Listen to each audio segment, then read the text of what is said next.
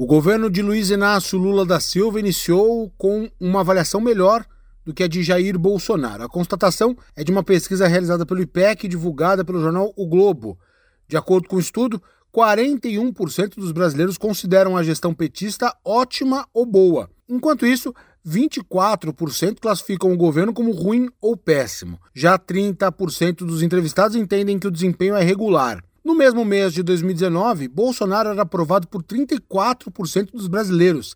São 7 pontos percentuais a menos em relação ao dado registrado agora. Na ocasião, o governo anterior tinha 24% de reprovação por parte dos brasileiros.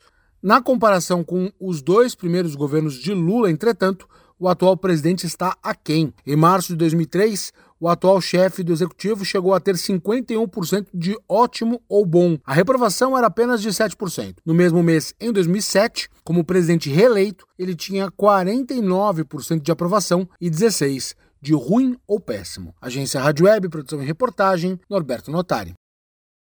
Lucky Land Casino asking people what's the weirdest place you've gotten lucky? Lucky? In line at the deli, I guess? Aha, in my dentist's office.